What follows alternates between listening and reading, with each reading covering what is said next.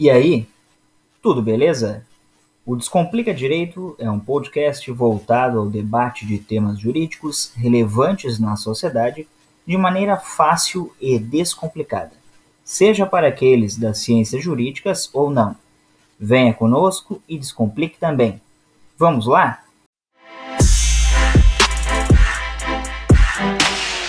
Boa noite, boa tarde, bom dia para quem for nos assistir posteriormente lá no YouTube.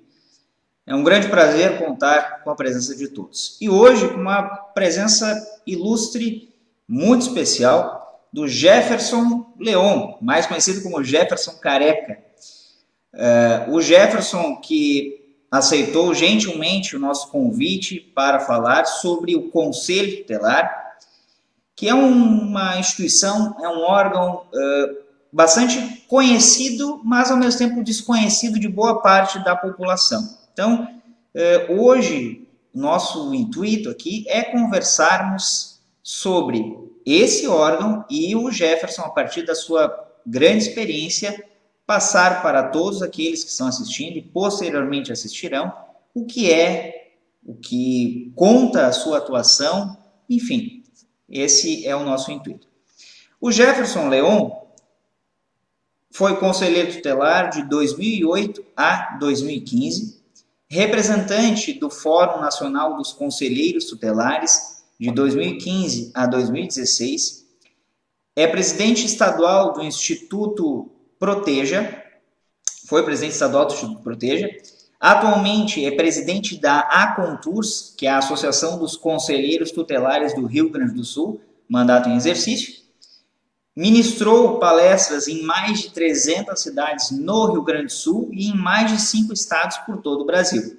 E também é acadêmico de Direito. Jefferson, é um prazer conversar contigo hoje. Tudo bom? Boa noite, Carlos. Boa noite. Obrigado pelo convite. Aproveitar e dar uma boa noite para todos que estão nos assistindo, nossos amigos, colegas conselheiros tutelares, que sempre estão nos acompanhando, né? E é sempre um aprendizado, tanto para mim quanto para eles, né? Mais nesse momento de pandemia. Essa ferramenta nos permite, mesmo distante, a gente estar próximo deles. Jefferson, é, gostaria de iniciar perguntando para ti, como normalmente eu pergunto para todos que a gente conversa, é, especificamente, como que tu decidiu atuar nessa linha do conselho tutelar? O que, que te motivou? O que, que surgiu ali na, na, tua vida naquele momento que tu, bom, eu vou compartilhar com a sociedade de alguma forma nessa atuação? Eu tive uma experiência muito maravilhosa, né? E eu gosto de compartilhar isso também, porque a escola em si foi que me deu essa, essa injeção de, da falta da infância. Quando eu, ainda quando estudante, eu fui presidente do Grêmio Estudantil da escola, e quando nós participamos do Grêmio Estudantil, nós trabalhávamos muito com o pessoal do, do, do primeiro ano, segundo ano, as crianças, né?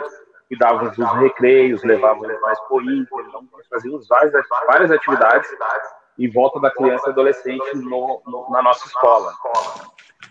E foi uh, duas professoras que identificaram essa liderança que eu tinha, não só a liderança uh, de políticas estudantis, mas uh, com pessoas em si, né? Sim. E que depois que eu me formei, que me incentivaram a entrar nessa pauta por ter um trato diferente com a criança e adolescente, né? E aí sim eu me encorajei então a, a colocar o meu nome à disposição para defender os direitos dessas crianças que, eu, que a gente muito ajudou enquanto ainda militante estudantil. Né? E lá naquele ano, em 2008, tá, quando tu, tu assumiste então, qual foi a realidade que tu encontraste e em que município que tu atuaste? Eu fui conselheiro em Viamão, né? Uma cidade beirando aos 300 mil habitantes e uma cidade que foi muito tempo conhecida como uma cidade dormitório, né? As pessoas trabalhavam na região metropolitana, principalmente em Porto Alegre, e dormiam na cidade. E uma cidade até hoje uh, com muitos problemas, uh, a questão de vilas, muita vulnerabilidade, na verdade. Então, a, a, o trabalho de assistência do município ele tem que ser muito forte mesmo para atender essa realidade. E quando tu entra no, no, no, no, conselho tutelar, e isso é de praxe para quase todos os conselhos, não só do Estado, mas do país, né? Tu visualiza uma outra realidade, uma outra sociedade que tu enxergava antes. Né? Tem, tem, tem, uns colegas que até brincam, né? Tu toma aquela pílula do Matrix, né? E tu entra em outro mundo. Porque, infelizmente, tu consegue enxergar algumas coisas que da tua casa tu não enxergava, né? E tu começa a valorizar também, cara, uh, a tua família, a tua estrutura, a tua base, porque tu vê muita coisa, muita família desestruturada, né? Eu não quero aqui fazer juízo de valores de que de, de mães uh, que educam, que cuidam dos seus filhos somente elas sem o pai, e isso às vezes é um problema para a criança, porque não, tem muita mãe que toca a, a, a, vida e os seus filhos melhor que se tivesse com um cara que atrapalha mais do que ajuda, né? Sim. Mas, infelizmente, isso é um dos fatores também que às vezes contribui, né? Mas não é regra. Então a gente começa a valorizar muito mais a nossa família, começa a ficar muito mais desconfiado de, de muitas coisas em relação aos teus filhos também, né? Porque tu vê que o mundo não é realmente aquele que tu imaginava. E aquela, claro, tu comentaste que a realidade muda, mas quanto que mudou daquele, daquela realidade assim imaginada e para prática? Quando tu te viu envolto ali, enfim, imerso a, a várias situações, é, co, como que aquilo influenciou? Bom, então estou no caminho certo, era isso mesmo. Opa, acho que deu um probleminha com, com o Jefferson. Vamos esperar ele voltar novamente.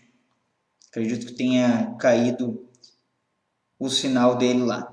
Mas, pessoal, não, não esqueçam tá, que posteriormente essa live estará disponível lá no YouTube. Ó, voltou! voltou. Bom, a gente ia conversando então é, a respeito dessa realidade imaginada e da realidade prática, né? Tu e os teus colegas ali. É, como que tu te viu imerso naquilo ali? E, claro, tinha toda a atuação, mas tentar ter o conhecimento já na prática. Como é que foi ali aquele, aquele início todo ali, e junto com os teus colegas? Ainda que quando eu assumi o conselho tutelar, eu tive colegas que já vieram de outras gestões, né? Ah, então, eu tive uma, uma certa base ali de entender um pouco esse funcionamento do conselho tutelar. Uhum. E eu falava contigo agora no privado, né, referente a isso, uh, essa questão da pandemia que nos trouxe o, em 2019 nós tivemos a, o processo de escolha, a eleição do conselho, e 2020, então, 10 de janeiro, eles assumiram. Em março começou a pandemia, e nós tivemos uma renovação desse processo de escolha que está em torno de 70% a 75% dos quase 3 mil conselheiros do Rio Grande do Sul renovaram. E agora, a cidade que eu estava ontem ainda, que é Turuçu, por exemplo, os cinco conselheiros eram de primeiro mandato, não tinham ainda feito uma capacitação. Então, e mesmo com a bandeira preta, vermelha, o conselho lá não fechou as portas. Né? Sim. Então, na minha, na minha situação, eu ainda teve, teve uma situação mais confortável, no sentido que teve conselheiros que vieram de outros mandatos. Né? Então, consegui ter uma base de trabalho. Né? E aí eu imagino como foi esses colegiados que assumiram sem essa base, né? o quanto foi difícil para eles uh, esse, esse entendimento. Né? E daquela época que tu assumiu até 2015, então, que foi o fechamento do teu ciclo, o que que mudou? Mudou bastante coisa? Continua a mesma situação? O que que mudou nesses sete, oito anos que tu ficaste ali atuando, especificamente né, na representação do conselho? Oh, é, é, é, um. Eu costumo dizer que é um. Como é que se chama? É um é um precipício de mudança. Assim. É impressionante o quanto o conselho tutelar hoje, né, ele evoluiu, ele se profissionalizou, ele se posicionou e, e dentro dessa, dessas posições e, e dessa mudança, uh, e toda mudança gera desconforto, né? Uhum. Quando o conselheiro começou a aprender realmente o seu trabalho e viu que ele estava fazendo além da sua função, arriscando a sua vida por coisas às vezes que não havia necessidade de fazer, começou a vir uma parte agora das autoridades e muita parte da sociedade também a atacar esse órgão por não fazer o que eles acham que o conselho tem que fazer. Né? Então, hoje, o Conselho Tutelar, tutelar, os conselhos que trabalham na legalidade, eles são muito atacados porque acham que o Conselho faz parte da segurança pública, por exemplo. Né? Então, e, e, essa problemática aí traz um desconforto total para os colegiados. E muitos acabam cedendo, né, por conta das pressões, tanto da sociedade quanto das autoridades. Né? Muito importante esse ponto, até rapidamente a gente vai voltar é, porque tu faz, faz uma, uma, uma distinção severa e que é fundamental. Conselho tutelar não é órgão de segurança pública. Isso tem que ficar muito claro, não só pela tua fala, com a experiência que tu tens, mas para outros que, que precisam escutar e muitas vezes precisam do, do apoio de outros órgãos, né, de outras instituições para entender, olha, cada um no seu quadrado, quadrado, cada um na sua, na sua função legal. Porque senão, imagina, olha o conselho tutelar, às vezes a falta de estrutura que tem, tu exigir algo do conselho que não nem lhe cabe. Né? Então é muito importante essa tua fala, muito importante. Depois, então, finalizou ali o teu, teu período no conselho e como é que foi a, a, essa atuação, a tua atuação posterior? Fostes aí para a associação? Como é que tu buscou, então, continuar auxiliando a outros colegas, a outras pessoas? Eu, durante o final do meu mandato, eu, eu já comecei a participar das atividades né, da associação e, e comecei a ver o quanto o, havia necessidade de ajudar, com a experiência que eu já tinha adquirido, né, de ajudar outros colegas no Estado. Então, eu fui participar do Fórum Nacional dos Conselheiros, né? E esse Fórum Nacional me permitiu, então, o acesso aos conselhos do Estado. Junto a isso, eu trabalhei nesse período, quando eu saí, na verdade, eu não encerrei o meu mandato. Aliás, ele não foi encerrado. Eu encerrei meu mandato antes do período que deveria sair, para assumir uma assessoria uh, na Câmara Federal. Ah, legal. Isso foi que me permitiu viajar mais ao estado e conhecer essas realidades. Nós fizemos, enquanto assessor, eu fiz muitas entregas do kit de equipagem, que é o carro, computador, geladeira, para os conselhos. Então eu comecei a identificar uma necessidade grande, não só da estrutura física, mas principalmente ao que se refere ao artigo 134 do Estatuto, que é a formação continuada. Formação. Porque nós temos uma lei, que é o Estatuto da Criança e Adolescente, que está fazendo 31 anos agora, em julho, mas é uma lei que nunca ficou na inércia ela sempre tem uma alteração, então por isso a necessidade desses profissionais, e não só o conselho, mas todo o sistema de garantia, ele está sempre em constante capacitação, né? que é o que tu faz também aí uh, em Cidreira, justamente para trazer esses elementos, esses novos regramentos para esses profissionais e não para melhorar, uh, claro que sim, para melhorar o, o, o, cada setor, mas para o bem comum, o final, que é o prestar o bom atendimento às famílias e às crianças e adolescentes. Importante. É, essa realidade que tu encontraste quando, então, da assessoria, é, o Rio Grande do Sul, ele está um passo acima, um, olhar, um degrau acima, ou tem outros estados que ainda que estão até mais, mais equipados, ou até mais, com mais formação continuada? Como é que está essa realidade no Brasil? O, o, ser humano em si, ele é incansável na busca de seus direitos, né? E o Rio Grande do Sul, gaúcho em si, ele tem isso enraizado, né? E nós aqui no Rio Grande do Sul, nós criamos muitas políticas de proteção à criança e adolescente para o país. Então, muitas coisas que acontecem hoje nas políticas nacionais começaram aqui no Rio Grande do Sul. Eu não estou aqui querendo, eu sei que às vezes tem, tem muitos uh, parceiros nossos de fora do estado que assistem as nossas lives aí, provavelmente tem alguém aí, mas o, nós, temos, nós, nós temos hoje uma situação mais cômoda referen, uh, se comparando a outros estados, né? Claro que a região sul em si, ela tem essa, esse diferencial, né? Santa Catarina, Paraná, tanto que as associações mais atuantes que tem são da região sul. Né? As mais organizadas são da região sul. Então, mas ainda queremos muito mais, principalmente ao que, ao que se refere aos direitos individuais dos conselheiros tutelares. Mas sim, te respondendo mais diretamente, no Rio Grande do Sul, sim, está tá um passo à frente, se não um dos melhores na política da infância, entre os melhores. E essa alteração que houve, é, não recordo bem se foi em 2012, 2015, quando houve aquela alteração até de reconhecimento de direitos ali, direitos básicos trabalhistas, né, referentes ao, ao conselheiro tutelar. Como é que foi essa atuação? Como é que foi essa construção? Porque há uma construção política, né, para que consiga chegar a isso. Como é que se deu é, esse reconhecimento que, olha, é um trabalhador como qualquer outro, ele tem seus direitos, o direito de 13 terceiro proporcional, férias proporcionais, enfim, como é que se deu essa, essa construção? Olha, os conselheiros que estão ouvindo agora essa live aqui, eles devem estar adorando, porque está sendo uma linha do tempo, assim, excelente, né, uh, para eles entender até, uh, porque hoje os que assumiram já pegaram numa comodidade, digamos assim, que não é isso, uh, diferente do que os outros assumiram. O Estatuto da Criança e Adolescente, quando ele criou o conselho, na sua redação ele tinha que a remuneração era eventual, ou se dava ou não. Ele, ele tinha um, um conceito, Carlos, inclusive até o nosso Tribunal de Justiça ainda tem algumas jurisprudências que o conselheiro tutelar é um trabalhador honorífico, que é o cara aquele que é mesário, o cara que é jurado, né, que não tem remuneração. Que, que acontece? Então, ali em 2012, né, a Lei 12.696 de 2012 foi que trouxe esse regramento nacional dando esses direitos trabalhistas.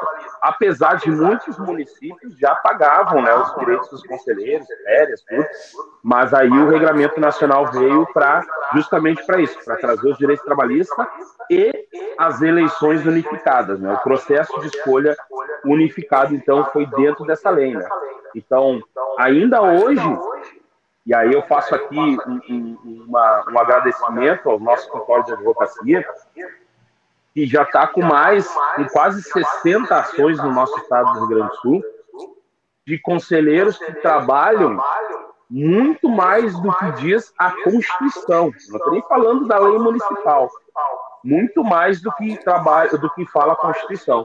E nós estamos uh, fazendo várias ações com várias cidades, vários conselheiros, para mostrar para o judiciário que o conselho muitas vezes está lá escondidinho embaixo de uma secretaria, numa, numa salinha e trabalhando quase muitas vezes uh, análogo à escravidão, né? Porque não tem dia, não tem horário. Eles falam que o conselho, conselho tutelar é 24 horas. Quem é 24 horas é a instituição conselho tutelar. Essa sim, essa fechou a porta, tem alguém com celular. Uh, fechou meio-dia, tem alguém com celular, mas o trabalhador ele tem a sua folga, né? Então, uhum. o conselho sim ele é 24, agora o conselheiro não. É, o trabalho do conselho é ininterrupto, mas as pessoas têm que revezar também, né? Porque é, ninguém trabalha sempre 24 horas. Inclusive, existe, imagina, até na, nos órgãos de segurança pública existe escala de plantão. Então, como é que ninguém conseguiria trabalhar? Mas é importante a tua lembrança também. É, vamos então entrar nesse nosso ponto que daí depois a gente vai ter outras nuances aí. Mas, Jefferson, o que é o Conselho Tutelar? Tudo que eu preciso saber sobre Conselho Tutelar e a atuação desse, dessa instituição, ela consta lá no artigo 131 do Estatuto. Ele fala lá que esse Conselho Tutelar é um órgão permanente. Então, uma vez criado, ele não pode ser extinto. Nós temos até uma situação na cidade de Pelotas, onde a prefeitura queria diminuir o número de conselheiros lá, tem seis conselhos lá, 30 conselheiros, e queriam diminuir, né? E pela, uh, pela questão da permanência, então não se pode fazer a diminuição. Foi criado, já não pode ser mais extinto, né? E aí o segundo elemento que tem dentro do artigo 131 é o que causa toda a confusão trabalhista para os conselheiros, que é autônomo. Mas o, o artigo 101 ele fala do conselho. Então, quem é autônomo é a instituição conselho, não a pessoa trabalhadora. Eles não são autônomos. Eu sou autônomo, eu sou palestrante, eu sou autônomo. E eles não são, eles têm que cumprir uma carga horária. Eles têm décimo terceiro, eu não tenho, eles têm férias, eles, eu, eu não tenho. Então, e essa confusão, as administrações, Carlos, é importante falar isso, uh, não estão pagando, por exemplo, um atestado dos conselheiros tutelares. Ele sai no primeiro dia e já tem que ir para o INSS porque dizem que ele é autônomo. Aí, para algumas punições administrativas, ele é servidor público. Mas isso tudo é culpa do próprio, uh, da nossa própria, os nossos políticos, porque quando foi criado lá em 1990 o Estatuto, no artigo 259 ele diz que era para ter sido criado uma lei específica que dissesse quem é o Conselho Tutelar e nunca foi criado. E hoje tem uma discussão de uma lei geral do Conselho Tutelar, que ia acabar com muita coisa e confusão referente ao Conselho Tutelar. E principalmente nessa questão uh, de essa questão da autonomia dele. Aí depois da autonomia nós temos ali que ele é não jurisdicional. Ou seja, ele não pertence ao judiciário mas ele é uma justiça administrativa. Por quê? Porque ele está ali para resolver as situações jurídicos sociais. Para quê? Para que não chegue na esfera judicial. Ele não tem a essência de desafogar o judiciário, mas ele faz isso. Se tu pegar o artigo 262 do Estatuto, diz o seguinte: as cidades onde não tem conselho tutelar, quem, quem aplica as medidas de proteção é o judiciário. Então imagina que uma vaga escolar ia gerar um processo judicial, né? Então o conselho tem esse papel de desafogar o judiciário, mas não é a essência dele, né? Então mão jurisdicional é isso. Ele, ele resolve administrativamente, se não deu certo, aí ele pode ajuizar a ação. E por último ali vem zelar pelo cumprimento dos direitos da criança e adolescente. Essa é a parte importante, porque o zelar não é ser pai e ser mãe. Vamos fazer uma analogia de um zelador de patrimônio. Ele está cuidando do patrimônio, né? Então, o conselho tutelar ele está zelando para que o direito da criança seja cumprido. Ele cobra que o poder público dê a vaga e ele cobra com que a família leve para essa vaga. Qualquer um desses dois que não fizer o seu papel, o conselho está ali para cobrar e zelar pelo cumprimento dos direitos da criança e adolescente. Então, a essência do trabalho do conselho, né, após essa, essa verificação de um direito violado, ele aplica as medidas. As medidas podem ser de proteção, que é o artigo 101, ou eles podem ser as medidas do 129, que é aos pais. Nós também podemos encaminhar os pais para o serviço. Então, a importância da sociedade entender que o conselho tutelar pode ajudar a família, não só a criança, mas pode ajudar a família, é justamente nesse artigo 129. Tratamento psicológico, toxicomos, ah, muitos problemas que a família tem, que a mãe e o pai, o conselho pode ajudar fazendo a cobrança do poder público para que atenda. Porque tem duas essências do Estatuto da Criança e Adolescente. Uma é a prioridade absoluta de atendimento à criança, e a segunda é manter a criança no seio familiar. Então, o Conselho Tutelar não está aqui para tirar a criança e adolescente. Ele está aqui para orientar os pais, ajudar os pais, preparar essa família para que a criança continue no seio familiar. Isso é bastante interessante porque numa outra conversa que nós tivemos, até o vídeo está disponível lá no, YouTube, sobre psicologia jurídica e a rede de proteção, a, a, a doutora Ana falava sobre isso também, que o objetivo é manter na família. É, e é manter a, a, a família, não digo a instituição, mas a família, o grupo familiar, seja qual forma ela é composta, mas manter isso. E isso, a tua fala vem ao encontro disso, para que as pessoas também parem de pensar que o conselho tutelar serve para retirar o seu filho da família. Porque quantas vezes nós escutamos na rua, olha, eu vou chamar o conselho tutelar para ti, nas escolas, eu vou chamar o conselho tutelar para ti, mas na verdade isso não existe, pessoal. Não é para isso que o conselho existe. O conselho serve para garantir e zelar pelos direitos das crianças e adolescentes. Claro, pode aplicar a medida de, a medida de proteção, mas é uma medida correcional, não é, é, é como pena, não é, é, não é uma sanção dessa forma, então tem que se distinguir muito bem.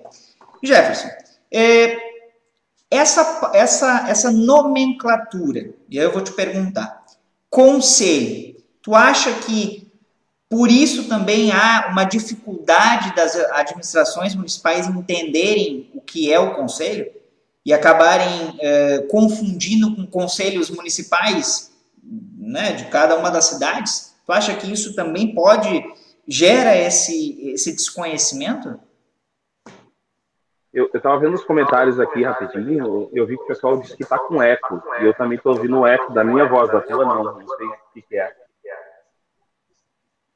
Mas, é, eu, vamos ver. Vamos ver se a gente consegue e, arrumar. Mas uh, é, é, interessante essa pergunta, né? E a questão do conselho, muitas vezes, porque ele está ligado à, à administração, administrativamente, né? Com perdão da redundância por quê? Porque ele precisa estar ligado ali para receber os seus, seus vencimentos, né? O que acontece hoje, e uma das preocupações minha, uh, minha não, uma das preocupações da associação referente a essa temática, é muitas administrações estão engessando os conselheiros tutelares com a criação de algumas corregedorias, que é legítimo, que eu acho que tem que ter mesmo, alguém que fiscalize o trabalho do conselho e até do próprio conselheiro, Uh, mas isso tem que ser algo que tem que ser vindo da sociedade. Quando nós temos uma lei, e aí eu dou um exemplo uh, uh, por reconhecimento de causa da cidade de Juí, por exemplo, aonde a corregedoria são três pessoas indicadas pelo prefeito, isso perde a essência do trabalho do conselho tutelar, porque o cara que eu fiscalizo é o cara que pode me exonerar perdeu o meu trabalho. O conselheiro vai ter medo de aplicar as sanções necessárias por conta de que o cara vai poder demitir ele. Então, essas confusões na questão do conselho, e aí eu chamo muita atenção agora, nós temos chamado muita atenção dos conselhos municipais e os conselhos tutelares ser mais parceiros. Por quê? Porque quando um conselho tutelar e um conselho de direito está brigando, quem sai ganhando é a administração que é omissa com a criança e adolescente. Porque esses dois é que deveriam estar fiscalizando e cobrando a ausência da política pública. E o que, que ele está fazendo? Ele está brigando entre eles. Uhum. E só quem sai perdendo, claro que a sociedade, mas principalmente a nossa criança e adolescente. Né? Então, o conselho tutelar em si, ele tem a sua autonomia funcional. Uh, essa autonomia funcional ela não pode ser compreendida de que eu faço o que eu quero, né? Tem um regramento, tem que tem que ser cuidado também, mas ao mesmo tempo ele tem que se aproximar desse conselho municipal. E a administração, ela não pode de forma nenhuma uh, engessar. É como se fosse, por exemplo, um vereador. O vereador também é fiscalizador como nós. Nós fiscalizamos só a política da, da criança. O vereador fiscaliza o todo. Imagina um vereador que representa um prefeito poder ser demitido pelo mesmo. Isso não pode acontecer. E é o que está acontecendo, infelizmente, com os conselhos estelares. E isso está me causando uma preocupação, claro que pelos conselheiros, mas principalmente pela criança e adolescente, que é quem está saindo perdendo nessa história toda. Sim. Jefferson, é, tu consegue um fone de ouvido? Acho que daí a gente consegue diminuir esse eco. Um fone sem ser esse Bluetooth. Daí, enquanto isso, eu. Vou fazer. Enquanto isso, eu vou vendo os comentários aqui. Daí a gente vai comentando. Tem bastante gente, bastante gente nos assistindo, bastante gente comentando. Pessoal, muito obrigado. Enquanto isso, o Jefferson vai conseguir um fone ali para a gente tentar diminuir esse eco, esse ruído. Débora Lima, boa noite. Boa noite, Débora. Muito obrigado por estar nos assistindo e prestigiando aí ao Descomplica Direito, ao Jefferson, enfim. Márcia Rocha, boa noite. Boa noite, Márcia. Bem-vinda. Boa noite. Celanira Bueno de Souza, boa noite. Boa noite, Celanira. Tudo bem? Muito obrigado. Célia Knevitz. Boa noite, boa noite, Célia. Estamos aí. Vendo aqui os comentários. A Débora Lima, Márcia Rocha, Celanira, a Célia. Agora a próxima. Marli Vanzeto. Boa noite. Boa noite, Marli. Obrigado por estar nos assistindo. Natália Fulman. Boa noite, boa noite, Natália. Vários boa noites aqui a Luísa Cabral também, a Claudete Fritz, a Adriana Lunardi. Pessoal, vocês podem colocar a cidade de vocês aí, e com certeza o Jefferson manda um recado especial né, para cada uma das cidades. Rose Dornelles, boa noite. Jucimere Machado, boa noite. Aqui a Inês Malheiros, boa noite. Todo mundo mandando boa noite. Ângela Maria Nascimento. Campo a Gessi Rizardi. Vai conhecendo, pode mandar o teu, o teu recado aí. Daniela Domingues. Alegrete. Ver... Oi? Do Alegrete, Daniela. Do Alegrete. Verônica Trindade. André Martinez, boa noite. Essa eu acho que é de Cidreira, se não me engano. Né? É, de Cidreira. Rodrigo Barcelos, ó, esse aí disse de onde que é. Ó. Boa noite, CT de Santo Antônio das Missões. Puxa, lá da distante Santo Antônio das Missões. Muito obrigado por estar nos assistindo. É um prazer. Todo o Rio Grande do Sul nos assistindo aí.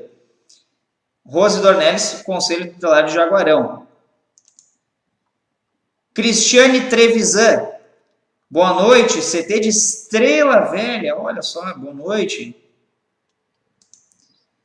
Débora Lima, é lá de São José do Sul. Poxa, São José do Sul. Boa noite. O João Luiz Januário Vieira, boa noite a todos, boa noite. Carla Silveira, ó, Sapucaia do Sul.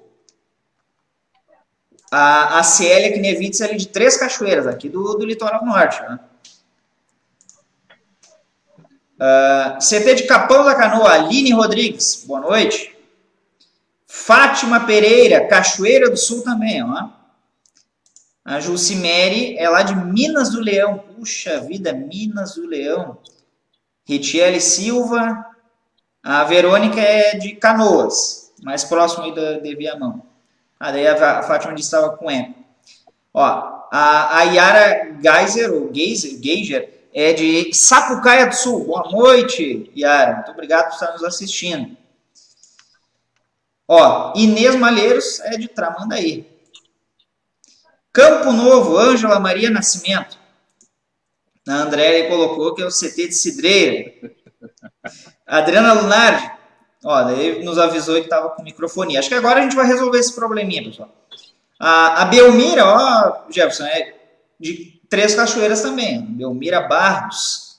Ih, bastante gente. Tudo é, ó, Conselho de Alegrete, Márcia Rocha. Enfim, depois a gente comenta os outros, de, de Guaporé. Uh, bom, então continuando. Falamos, falávamos ali sobre aquela diferenciação que, que é importante. E o que é o Condica? O que é o Condica? Só para a gente, depois a gente retoma, mas o que é o Condica? Já que tu comentaste ali que o, que o Conselho Municipal, né, do Gerência Criança e Adolescente, tem que ser parceiro do Conselho Tutelar. Né? O que é o CONDICA? É o Conselho Municipal dos Direitos da Criança e Adolescente e ele tem um papel importantíssimo na questão das proposições né, da política, das ausências de política da criança e adolescente. Além também de gerenciar o, o, o Fundo Municipal da Criança e Adolescente. Né? Que é aquele valor que a, da questão do imposto de renda, uh, os valores também são repassados por multas, e, e ele é composto paritariamente, né? Metade sociedade civil e metade uh, poder público. E ele tem esse papel aí de fazer essa discussão com o Conselho Tutelar, né? Inclusive é uma atribuição do Conselho, das proposições. E o Conselho pode munir tanto o poder, o Conselho Municipal quanto o Executivo com as informações para fazer as proposições na votação da lei orçamentária, né, que acontece no final do ano. Jefferson, é, tu já tivesse notícia de algum, de algum tipo de ingerência, seja né, do, do Condica, que, claro, e como ele é composto paritariamente, então tem representantes ali da sociedade civil, tem representantes da administração, né, é, já teve algum, alguma notícia, algum caso de uma tentativa de ingerência no Conselho Tutelar por meio desses conselhos municipais? Já teve algum caso assim? Como é que, como é que isso foi resolvido no diálogo? Enfim, tem algum caso assim que tenha conhecimento? Uh, infelizmente, muitos casos. Muitos. Nós temos, nós temos uma, uma, infelizmente, dizendo aqui, né, uma queda de braço aí que, que a gente não consegue estancar.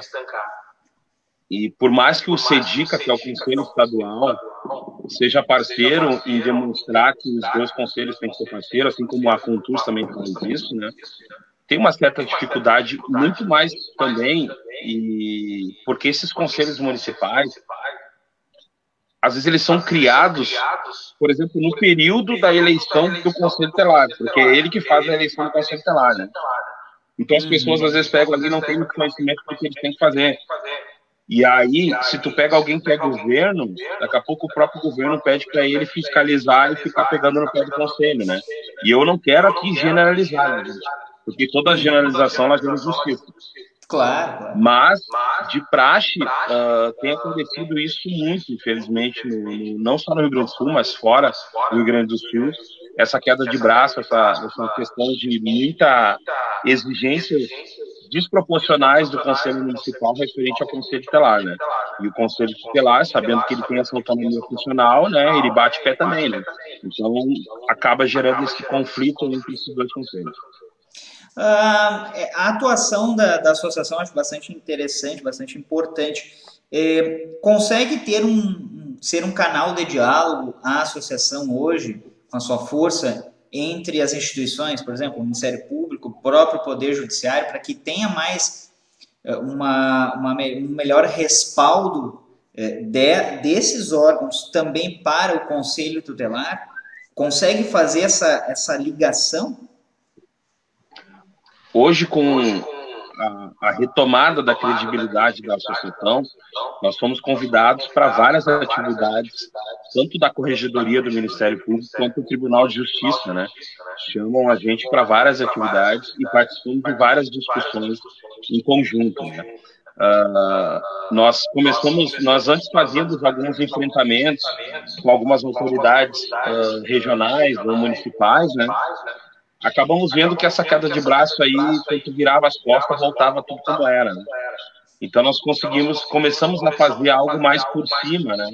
Uh, as, as, representações estaduais desses órgãos para que a gente pudesse fazer essas cobranças. Hoje nós temos um canal direto, por exemplo, no Tribunal de Justiça, para mandar os ofícios de algumas distorções né, que são feitas pelo Judiciário ao Conselho Telar e também a própria Corregedoria do Ministério Público. Hoje nós temos acesso também para fazer algumas cobranças. A gente tenta primeiro lá né, no município, na região, uh, pedir a reconsideração de algumas situações. Na maioria das vezes a gente consegue reverter Uhum. Mas uh, quando não há essa, esse retorno, a gente acaba recorrendo aqui às representações estaduais. E quando há, uh, que a gente acompanha, infelizmente, né, ataques a essa instituição, caso ao Conselho Telar, seja de qual município, é, consegue um, um, desagravo, por exemplo, é, daquilo que aconteceu, porque muitas vezes as pessoas confundem o profissional que está atuando com a pessoa. Eles não conseguem distinguir, ainda mais em municípios pequenos, né, que a gente pode pegar aí de 3, 4, 5, 10 mil habitantes, ainda é pequeno, é, não conseguem compreender que é uma, é uma atuação profissional, uma atuação que, que decorre da lei. É, e daí muitas vezes os ataques, até mesmo nas redes sociais, que hoje, esse boom gigantesco que nós sofremos, é, como é que consegue a, a, a associação auxiliar, auxiliar nisso para esses desagravos? Para que a pessoa não seja tão, tão exposta, a pessoa não seja tão atacada e seja respeitado, então, o seu exercício funcional? Eu, eu, quando vou fazer capacitação na cidade, eu fico tão feliz quando a rede participa junto, né? Porque falar para nós mesmos não adianta, né? Até adianta, tu consegue empoderar o conselheiro, mas quando ele chega na rede ele fica travado porque as pessoas às vezes não têm a, a compreensão do trabalho desse conselho telar. O que, que falta muitas vezes nessa nessa rede? Eu falo isso, eu, eu, eu, vou falar em dois aspectos. Né? Primeiro, falta também para o conselho a questão da maturidade. Por que, que eu estou falando da maturidade? Vou falar primeiro em aspecto de conceito telar. Uhum. São cinco pessoas de idade diferente, formação diferente, criação diferente, e que eventualmente vão discordar um do outro. E é do jogo. Então, essa compreensão que esses conselheiros têm que entender, que não é porque o Carlos uh, discordou de mim que ele é meu inimigo, é porque ele pensa diferente de mim. E é importante que o Carlos pense diferente de mim, porque isso vai criar o debate e nós vamos melhorar a aplicação de medida na criança e na família. E agora, quando eu trato da rede, essas mesmas pessoas que foram eleitas pela sociedade, e no Rio Grande do Sul nós temos apenas quatro cidades que exigem um nível superior para o Conselho Tutelar, e o ECA não exige isso, mas tem algumas leis municipais, quatro que exigem. Uh, tu imagina uma rede onde tem os profissionais, psicólogos, assistentes sociais, pessoas formadas e que estudaram, passaram no concurso, e quando vem, entra cinco pessoas que têm ensino médio ou ensino fundamental e que podem requisitar o serviço dela, que podem cobrar com que ela trabalhe. Então, às vezes falta essa maturidade de entender que aquele, aquela pessoa, como tu disse, separar pessoas de processo, né? Entender que aquelas pessoas ali não é a, a, o conselheiro, ali é a, é a sociedade que está cobrando, né? Que eles foram eleitos pela sociedade. Então falta às vezes, muitas vezes, a maturidade dos dois lados, né?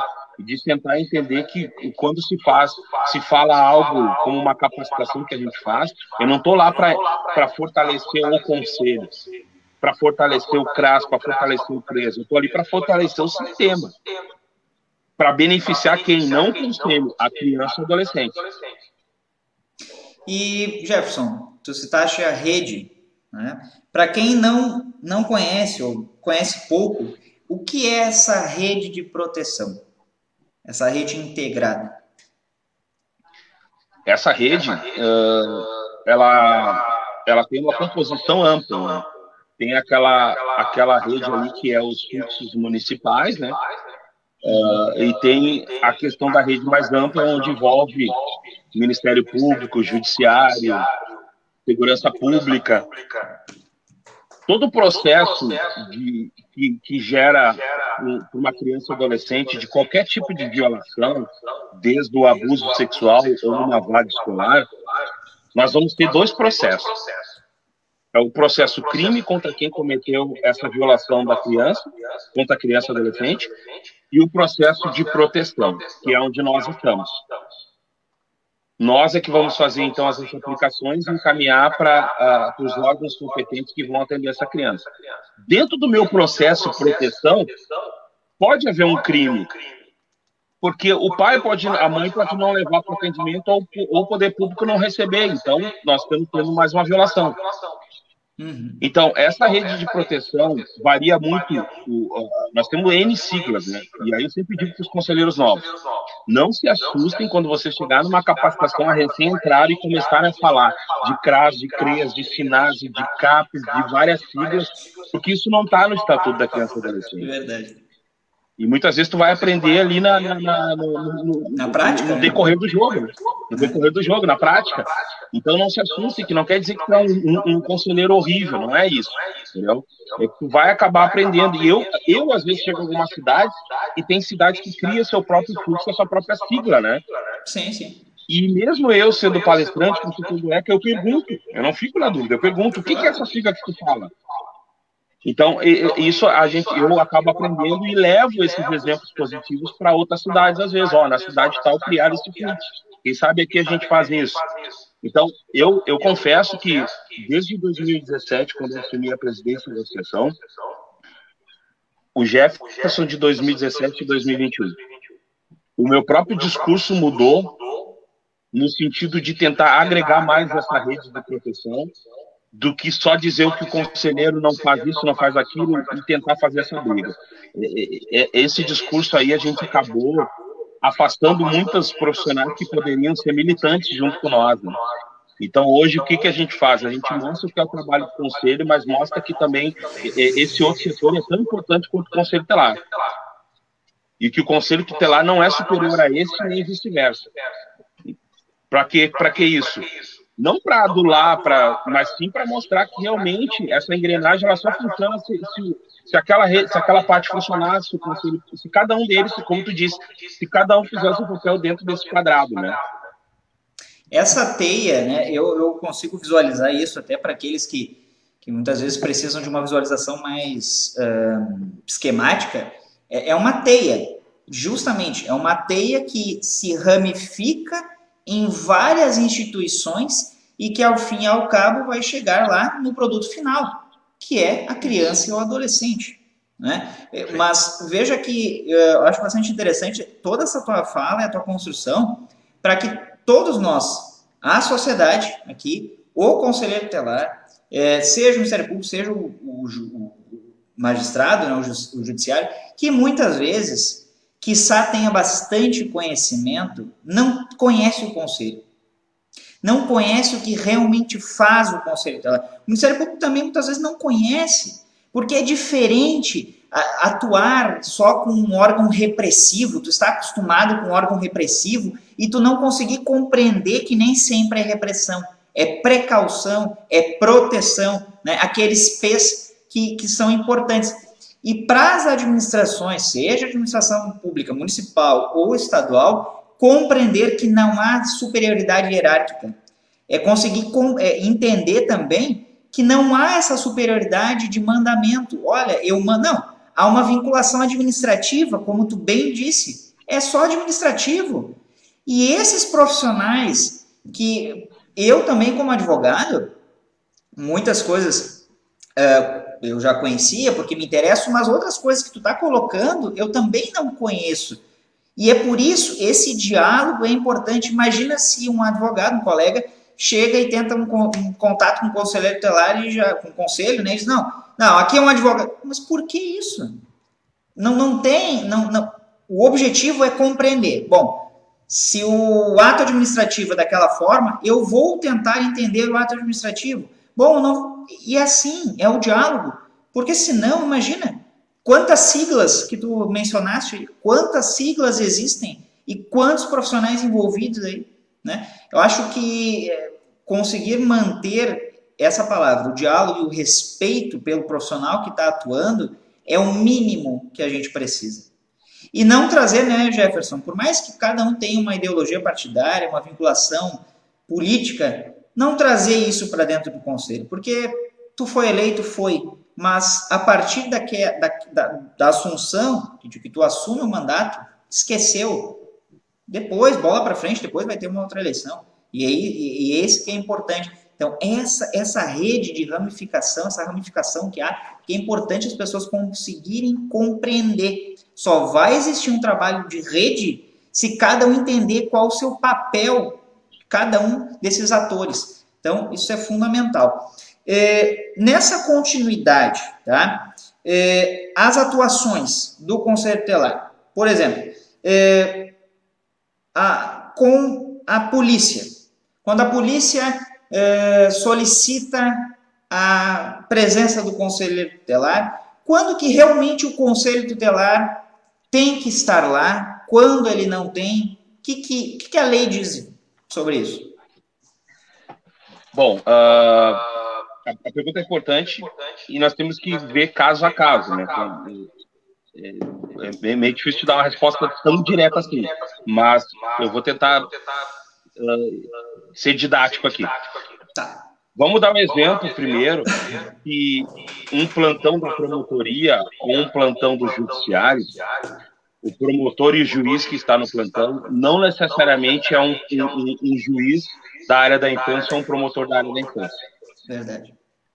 Não é porque o juiz e o promotor ligou para o conselheiro dizendo que ele tem que fazer algo, que ele tenha que, que, ele tenha que sair correndo para fazer, mesmo sabendo que não é a sua função, só porque o juiz ou o promotor ligou. Eu já tive, já tive exemplos, uh, exemplo uh, pessoal, onde eu fui coordenador do conselho e o, e o, e o promotor ligou para uma colega minha exigindo que fosse na delegacia representar um adolescente que ia ser internado no sistema fase, que a gente conhecia como FEBEM antes, né? Uhum. E a conselheira foi sem questionar, porque o promotor ligou. Sim. No dia seguinte, eu, como coordenador, fui até o Ministério Público, né? Eu não conhecia o promotor, ele era promotor de outra área, e disse para ele, né, que nós já tínhamos pactuado com a delegacia, com o Ministério Público, o fluxo da questão de um adolescente infrator e que não competia o conselho estar naquele momento lá. E ele disse para mim o seguinte, e aí eu faço essa reflexão para todos os conselheiros que estão aqui assistindo. Ele disse o seguinte para mim, Jefferson, eu liguei para a colega, disse para ela o que estava acontecendo, que precisava da presença dela lá. Ela não me questionou em nenhum momento. Eu não sei a atribuição de vocês. Quem tem que saber a atribuição de vocês é vocês. Se ela tivesse me questionado e, diz, e dito que não era ela, e se possível ela me apontasse de quem era, eu ligava na hora e cobrava na hora de quem ia fazer. Eu fui descansar tranquilo naquele plantão porque achei que eu fiz o correto. Envolvi um adolescente, automaticamente conselho. Se o, se o conselho disser que não é ele, ele vai dizer para quem ligar. Então, entendam uma coisa, tá? E, e, eu falei isso em Curuçu agora ontem. Nós temos um, um, um, 3 mil conselheiros, onde muitos vieram, por exemplo, da agricultura familiar. Alguns, algumas mulheres estavam cuidando da sua família, né, é, da sua casa, e viraram conselheiros tutelares. E quando entra nesse órgão, começa a lidar com o delegado, com o promotor, com o juiz, e o que eles falam é lei. E não é isso, gente. O que é a lei é o Estatuto da Criança Adolescente, a Constituição, é a lei. É ela que tem que dizer. E o artigo 136 tem que dizer com a nossa atribuição. Então, em relação às delegacias, infelizmente nós temos um ciclo vicioso de muitos anos, né? Até porque se achava mesmo que o Conselho Tutelar era fazia parte da, da, da segurança pública, em se tratou de, de, de, de criança adolescente que, que, que, fez algo, tutelar. Então, nem tudo. O artigo 105 do Estatuto da Criança e Adolescente, ele fala que o ato infracional praticado por criança aplica-se medida de proteção. O que é o ato infracional? É o crime, que para nós adultos a pena máxima seria 30 anos, e o que, que é o ato infracional? Uma contravenção penal, que para nós adultos, uma condenação seria o máximo de cinco anos. Então, se uma criança ou um adolescente cometer um crime ou uma contravenção penal, é chamado de ato infracional. Quando se trata de criança, se aplica medidas de proteção, e o Conselho é um dos, dos, das autoridades competentes de aplicar medidas de proteção. Então, o Conselho vai, vai fazer parte desse sistema de garantia de direitos daquela criança. Em se tratando de adolescente, quando ele pratica esse crime ou a contravenção penal, ele, ele pode receber a, a, a, as medidas socioeducativas. Para criança, não, adolescente, sim. E essas medidas socioeducativas, elas fazem parte daquele outro lado do processo, que é o, o lado punitivo, vamos chamar assim. Uhum. Então, essas medidas socioeducativas vão ser aplicadas ao adolescente que responde por isso. A criança não responde pelo ato infracional. O próprio artigo 107 do Estatuto da Criança e Adolescente, ele diz o seguinte, que na, na prática do ato infracional, a polícia, o policial, deve comunicar ao judiciário, a família do apreendido. Se ele não tem um familiar, ele pode indicar uma pessoa, ou seja, pode nomear um curador para isso. Vocês, tu imagina um adolescente que foi pego com droga, com arma, e que não é nenhuma novidade para nós saber que o adolescente faz isso. O conselho tutelar, o conselheiro ou o conselheiro ir lá representar esse adolescente e retirar esse adolescente de uma delegacia e correr o risco dele daqui a pouco os traficantes que prenderam a droga do traficante, né? daqui a pouco pegar e matar a conselheira e até o próprio adolescente. Então, o sistema de garantia no artigo 88, inciso 5, ele fala quais os órgãos que tem que se fazer presente quando acontece um ato infracional, no início do ato infracional do adolescente, que inclui judiciário, Ministério Público, assistência social, defensoria pública, então, vários que têm que participar. Esse adolescente está lá e precisa ser representado. Precisa ter alguém que tenha qualificação para dizer: doutor, essa arma não estava no crime, é só droga. Doutor, e fazer essa defesa, porque é um direito do adolescente. O conselheiro vai dizer: ok, tá bom, e vai assinar tudo lá que tiver que assinar com medo. Então, não faz parte do Conselho Tutelar a representação quando se trata de adolescente infrator. Perfeita a tua colocação, e aí eu remeto para a área que, que a gente atua, que é do processo penal, onde muitos doutrinadores tra trazem a lembrança de que é um jogo, como tu mencionaste. É um jogo processual.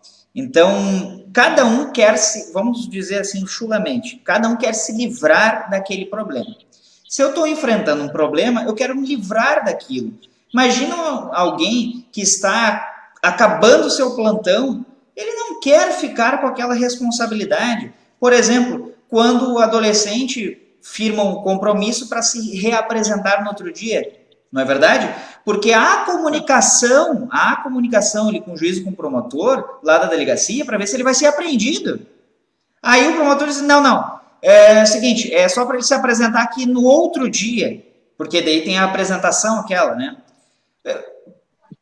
Pessoal, se, é, volto a dizer, se a gente tratar, o Jefferson saiu ali rapidamente, mas daqui a pouco vai voltar. Se a gente tratar essa situação, todos esses casos, como se fosse só apenas eu me livrar de um problema, a gente não vai conseguir solucionar. Eu estava dizendo aqui, Jefferson, que Jefferson, se a gente tratar isso só como se livrar de um problema, a gente não vai conseguir solucionar o caso concreto daquela pessoa. A gente não vai conseguir solucionar isso jamais, porque é como se eu só quisesse jogar para diante. E tu sabe muito bem que quando se empurra com a barriga, quando se joga para mais adiante, não resolve. E ao fim e ao cabo, quem é que é prejudicado? O adolescente, por, exemplo, nesse caso. Né? Então, assim, é, é complicado, bastante complicado. Vamos dar uma pausa no nosso nossa conversa e vamos falar com o pessoal ali, porque senão eles vão ficar bravos conosco, né? que a gente não dá atenção para eles. É... Boa noite. Conselho de Guaporé, Eli Ramos. Boa noite, Eli. Muito obrigado. Tem um... Desculpa, tem um recado direto para ti, Jefferson. Boa noite, grande mestre Jefferson. A Denise Wozniak. Obrigado. Planalto. Boa noite, Silvia. Obrigado. Silvia, esse colega aí de faculdade. Mauro Márcia Rep, CT de Nova Boa Vista. Olha só, Nova Boa Vista. Puxa, bacana, hein? Tatiana Saldanha. Tá, falou ali do, do, microfone. Carla Spencer, boa noite. Ótimo tema, boa noite. Minha colega, sócia e amor nos assistindo aí também. É. Não, tu não vai esquecer de mandar um recado para tua família também, né? Senão vão ficar bravos contigo aí. Neiva Tomás e Borba, boa noite, boa noite, Neiva. Muito obrigado pela tua participação. O Eco. Delmo baita live. Parabéns, doutor Carlos. Tia, muito obrigado por estar nos assistindo. É uma honra estar no, nos assistindo também aí.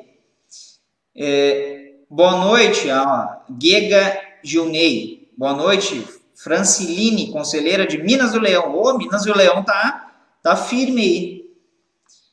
Ó, Ivone Inês Bonapaz, boa noite. Conselho de Independência. Puxa vida, Independência. Lena Gomes, Osório, boa noite. Magda Dalvit, São Domingos do Sul. São Domingos do Sul, puxa vida. Santana do Livramento, a Sueli Riffel, Doris Henk, Arroio do Padre. Teve lá por Arroio do Padre também, Jefferson? Tive, palestrando lá. Poxa vida. A, a Neuci Marta Rom, Roman, Nonoai. Vamos ver o restante ali. Tem uma pergunta, se tu quiser responder, responde, senão não. É uma pergunta mais polêmica ali. Pergunta eminente convidado, presidente com dica, mesmo sendo absolutamente sendo o único membro do conselho, como ocorre aqui em Cidreira, pode emitir juízo de valor em favor de governantes quando esses porventura estão envolvidos em... É, acho que entra naquilo que a gente conversou antes ali, né? A, a atuação, que às vezes não é muito recomendada, mas a atuação política, né? É claro que, que não pode ocorrer isso, é, isso é evidente que não pode ocorrer, mas infelizmente ocorre, né, Jefferson? Isso é um, uma coisa que ocorre. E daí a gente está aí para combater, né? não só nós aqui, sociedade, mas como também a, a, associação, enfim, todos nós que possamos, inclusive, reatar o diálogo, né, Jefferson? Porque não, não pode ser. Tabaí, Cristiane Souza, ó. boa noite, boa noite, Tabaí. Vamos ver ali, mais, mais um boa noite. Vilmarina Miltzerek, boa noite. Guarani das Missões. Guarani das Missões. Puxa, o pessoal das Missões, Santo Antônio das Missões. Olha. Ah, André, sou conselheiro desde 2011, ocorreram melhorias, mas estamos muito aquém do mínimo necessário para um órgão de extrema importância. É. Isso também entra naquilo que a gente estava conversando antes, né? Aliás, Jefferson, uh, esses kits que tu mencionaste, a partir de que momento que então a administração pública federal percebeu que deveria dar uma atenção para os conselhos tutelares? A criação do, do programa foi em 2012 também. E o importante se deixar claro também, né, que tudo que vem para o conselho tutelar, salário, uh, estrutura, é de responsabilidade da administração municipal. Então, a lei federal criou o estatuto, que criou o conselho e disse: prefeito, te vira. Então, o, o, o, governo federal, né, lá em 2012, então, ele enxergou que ele tinha que dar um suporte também, né? E criou o programa, então, da equipagem, né, que era entregue direto, o doutor Carlos, era direto para os conselhos. Inclusive, Viamão foi uma das primeiras cidades que recebeu diretamente do governo federal. E agora se tornou através de indicação de emenda parlamentar. Então, tu tem que convencer um deputado federal ou um senador, né, para te conseguir esse item, né? Nós temos 197 cidades no Rio Grande do Sul que não receberam nenhum kit ainda. E nós temos algumas cidades que já estão recebendo. É. E nós estamos recebendo já conselhos que já estão recebendo a segunda vez a equipagem, né? Porque, na verdade, como se tornou um ato mais político, né? Tu vai favorecer aonde tu tem as bases políticas, né? Porque o que, que era para acontecer que nós pedimos enquanto associação, aproveitando o gancho, nós fizemos um pedido, eu levei a relação de todas as cidades que falta receber o kit de equipagem. Para quem? Não foi para nenhum deputado específico, foi para a bancada gaúcha. Ah, sim. Se a bancada gaúcha fizer uma emenda de bancada, ela supre toda essa esse déficit que nós temos no Rio Grande do Sul.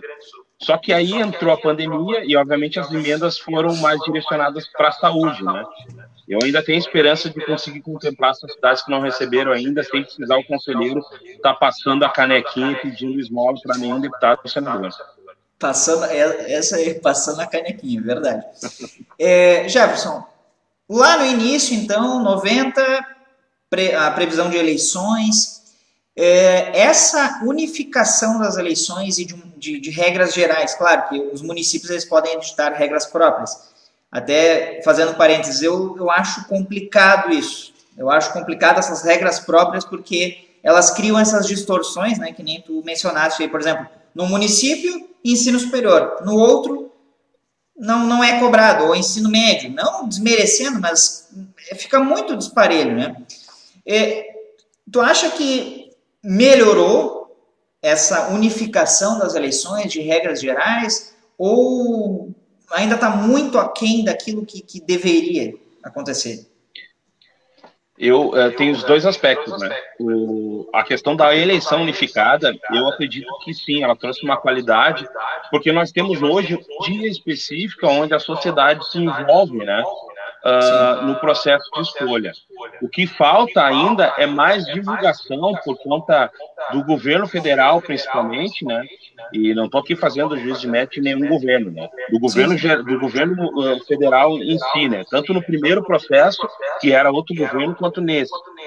Né? Mas, uh, como é um dia específico, nós conseguimos aqui no Rio Grande do Sul trazer a mídia, né, algumas mídias grandes aqui do nosso estado que compraram essa ideia de divulgar bastante as eleições, o processo de escolha do conselho. Então esse aspecto para mim foi positivo, foi muito positivo assim no, no, na questão de lembrar que o conselho existe. A questão do regramento, eu não estou nem um pouco satisfeito mesmo com isso, porque vamos dar um exemplo na cidade de Cidreira. Tá? Nós temos ali cinco conselheiros atuantes que estão fiscalizando o prefeito, cobrando a ausência da política e tudo. Chega lá perto do processo de escolha, o administrador olha lá os nomes, vê quem tem nível superior, por exemplo, ou não, e ele coloca um regramento lá para tirar todos aqueles cinco lá e entrar outras pessoas diferentes. Né? Então, isso, isso deixa a gente num, numa zona, numa insegurança, na realidade. Né? Então, a solução para isso tudo, na verdade, é a questão da, da, aprovação da lei geral do Conselho. Né? Essa lei geral que vai fazer um regramento só, e se tiver que mudar, muda lá em cima e não muda nos municípios. Isso é o que vai estancar isso tudo. E dentro, por exemplo, das, das, dos requisitos que tem no ECA para ser conselheiro tutelar, idoneidade moral, residir no município e ter mais de 21 anos, 21 anos de idade. E nós pensamos também, e já pedimos uh, uma indicação, uma, uma emenda na lei, na questão da idoneidade moral. Por quê? Porque tem muito administrador municipal e muito judiciário usando a idoneidade moral para tudo. Para tudo. O conselheiro tutelar não pode, não pode ter, tá no SPC que é idoneidade moral. Então eles usam para tudo. Se o senhor, como, como doutor, pesquisar a jurisprudência da questão da idoneidade moral, o senhor vai ver absurdos de conselheiros afastados por não ter um regramento específico do que, que é realmente essa idoneidade moral. É, sabe que essa colocação que tu fizeste é muito importante porque não se tem um conceito do que é idoneidade moral. Não se tem. Aliás, é, talvez se houvesse uma aproximação daquilo que hoje acontece para concursos públicos, talvez até conseguisse parametrizar isso. Porque para concurso público hoje, dependendo do concurso, ah, eu não posso ter condenação criminal. Mas, por exemplo, se eu já passei o, o tempo de que eu posso me tornar primário novamente, eu só tenho antecedente, eu não tenho uma condenação. Então, é, é, essa zona cinzenta que tu mencionaste, é, ela é muito, muito difícil e como não tem um conceito de idoneidade moral, imagina. É, por exemplo, hoje a lei da ficha limpa para os políticos de modo geral, ela deixa um, uma, um parâmetro ali, mas ela também causa muitas distorções. Porque se eu já cumpri a minha pena e passou o tempo, por exemplo, que entraria na lei da ficha limpa, que é, se eu não me engano, são oito anos, dependendo né, da condenação, eu posso concorrer de novo. Eu estou, eu retomei aquele requisito que antes a lei me exigia, eu talvez não, não me encaixasse. É, e uma outra, uma outra questão que eu te pergunto é, é a seguinte: tu acha que há hoje uma boa vontade para que exista esse regramento geral, esse projeto de lei? Ele é da Câmara, ele é do Senado? Como, o que, que tu conhece sobre isso que tu pudesse, então, nos passar? Nós temos a, a criação da minuta foi através do Dr. Murilo Giacomo, que é procurador do Paraná. E ele fez a apresentação da minuta e teve várias entidades que representam conselheiros tutelares que atacaram o Dr. Murilo, né? Uh, mas ele teve a iniciativa, né? Onde ninguém nunca teve. É óbvio que tudo que é apresentado tem que ser melhorado, né? Então, a ideia dele inicial foi excelente, né? E o que, que, o que, que eu tenho certeza absoluta que eu posso dizer aqui para todo mundo que está vendo? Pode ter certeza que agora, começando as pré-campanhas de deputados federais, senadores, isso vai vir a público de novo. Porque aí eles vão querer fazer o quê? Surfar na área da infância, né? E dizer que eles são a favor do conselho, que eles são parceiro do conselho tutelar, entendeu? Mas ficou esse tempo todo parado. Nós vamos, já, daqui a pouco nós estamos em outro processo de escolha e nada disso foi resolvido como a própria, a, a, própria eleição que tem na lei geral, que quem que aí não sai mais o processo de escolha, será uma eleição, porque aí o Tribunal Eleitoral iria fazer essas eleições dos conselhos estelares, né? Importante. Para não dar esses problemas, a insegurança jurídica que dá em todos os municípios, que às vezes tu não consegue nem empossar os conselheiros, porque está tudo judicializado, né? Então, tudo isso dentro da lei geral. Mas agora vai ser de interesse público, porque os deputados senadores, nossos nobres, vão trazer isso agora, para poder tirar uma, uma, uma casquinha, né? Da nossa porta da infância e dos conselheiros que têm votos comprovados, né? Porque são pessoas eleitas pela comunidade, né?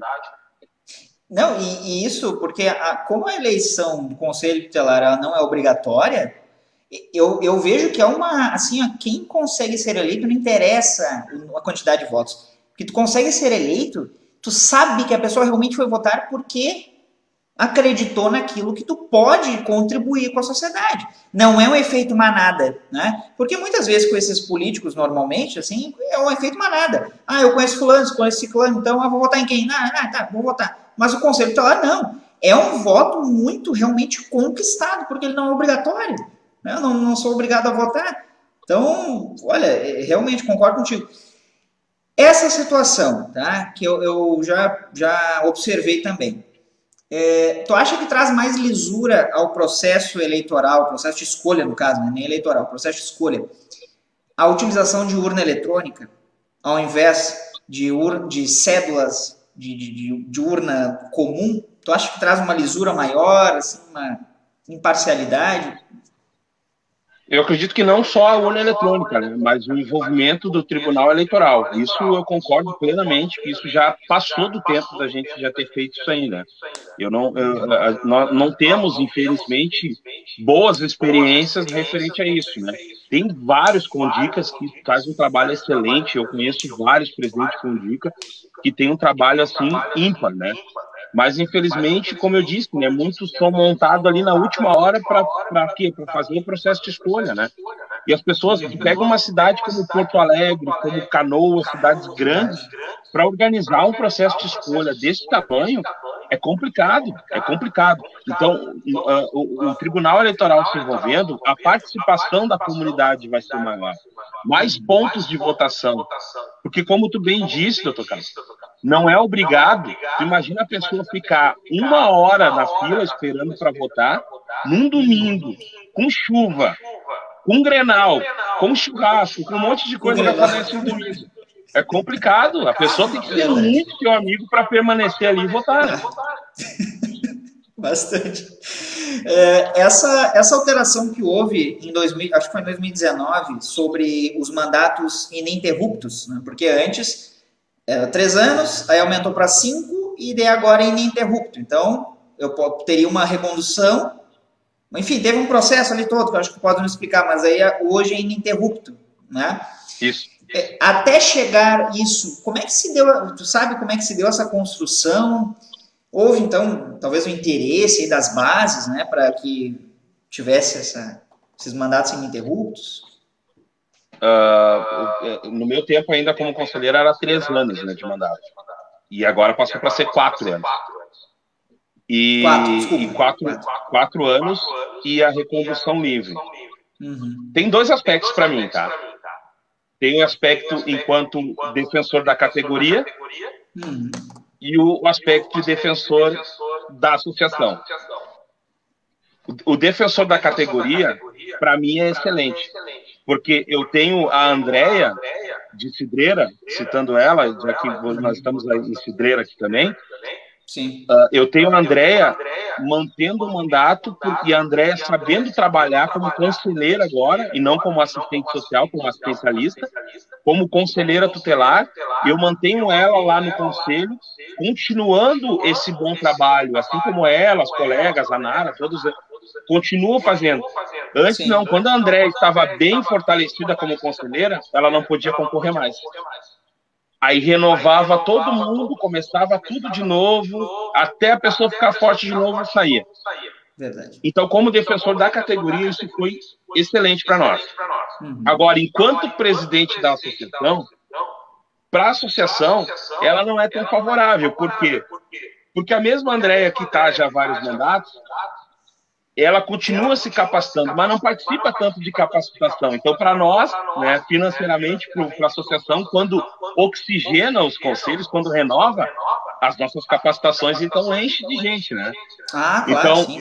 levando, levando no lado de associação, de presidente da associação, para nós, o outro modo era melhor.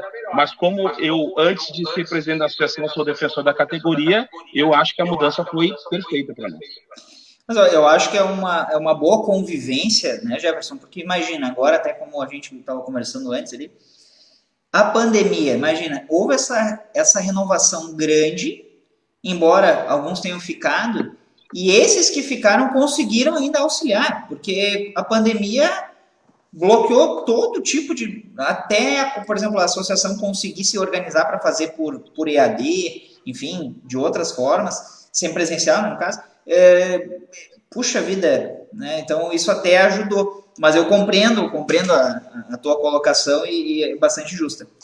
É, Jefferson, a respeito da, da composição, mas eu quero dizer a composição mínima, tá? Mas o que, que a lei estabelece enquanto existência do conselho telar nos municípios? Um mínimo de população. Olha, se tiver mais do que aquela população, tem que ter pelo menos dois. É, o que, que a, a, a lei, o ECA, né, o Estatuto da Criança e Adolescente, nos traz sobre essa situação?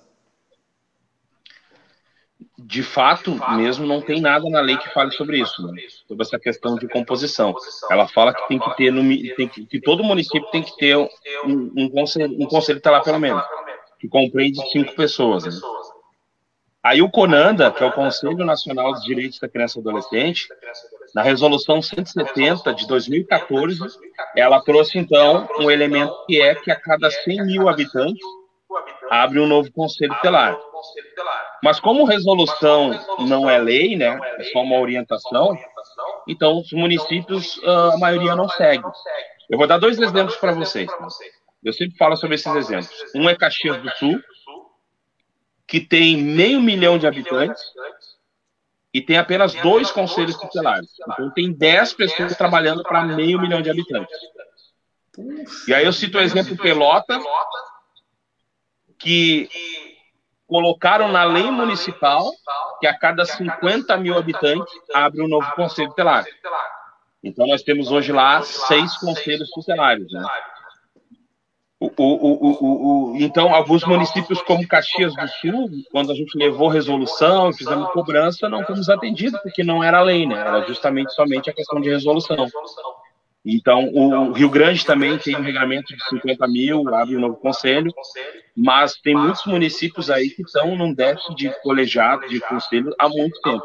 Mas eu faço um parênteses aqui, doutor Carlos, e eu gosto muito de observar quando se vai abrir um novo conselho tutelar, eu primeiro tenho que observar, eu, agora eu falando, eu não estou falando nem como presidente da sessão, tá? E não estou falando, eu estou falando como consultor do estatuto, como defensor da criança e adolescente. Uhum. Muitas vezes não adianta tu abrir um novo conselho com mais cinco pessoas exigindo um serviço que não existe. Hum. Então, é, é mais rentável, então, a administração, então, contratar profissionais para aquela fila andar de atendimento de criança.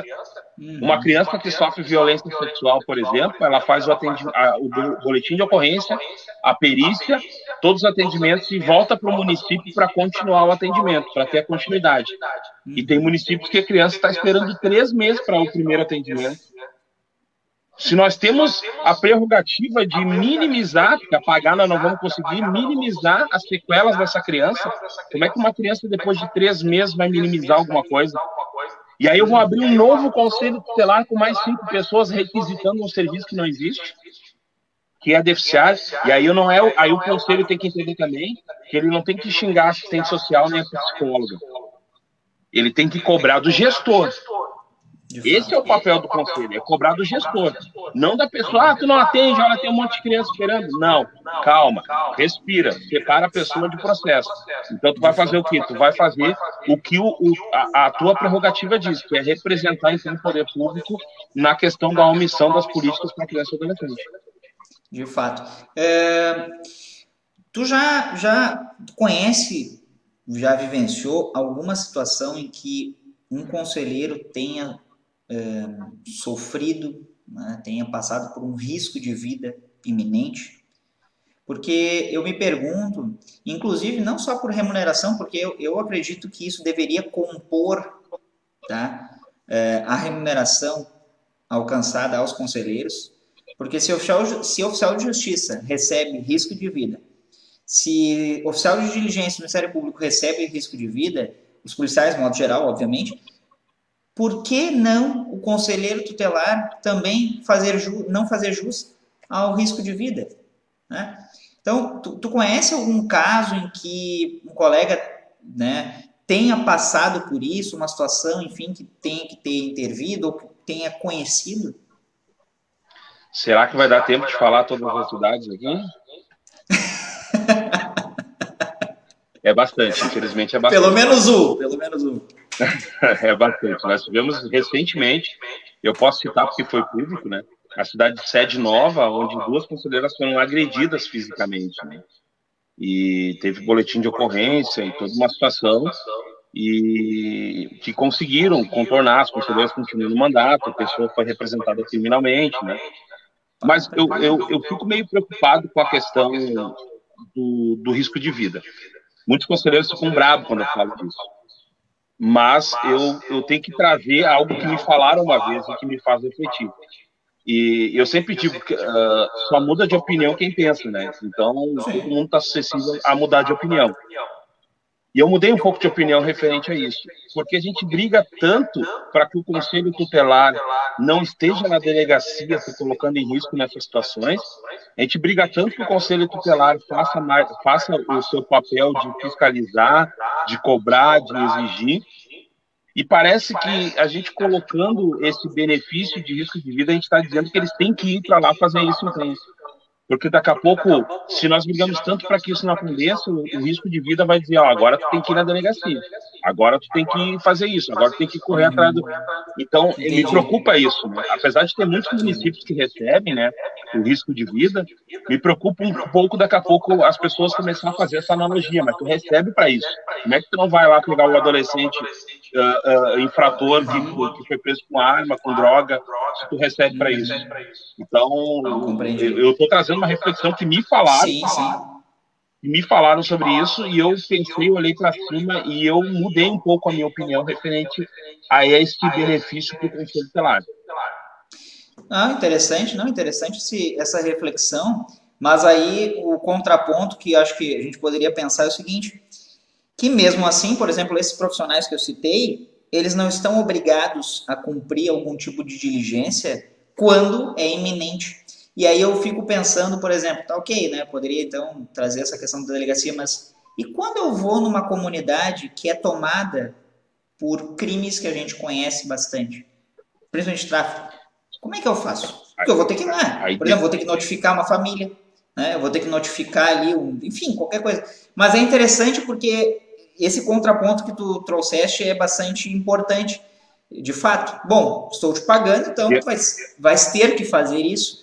Verdade, é um, é um contraponto interessante. Dentro, e, e, e, a mesma pergunta que tu me fez agora foi o questionamento que eu fiz também à pessoa que me trouxe esse elemento.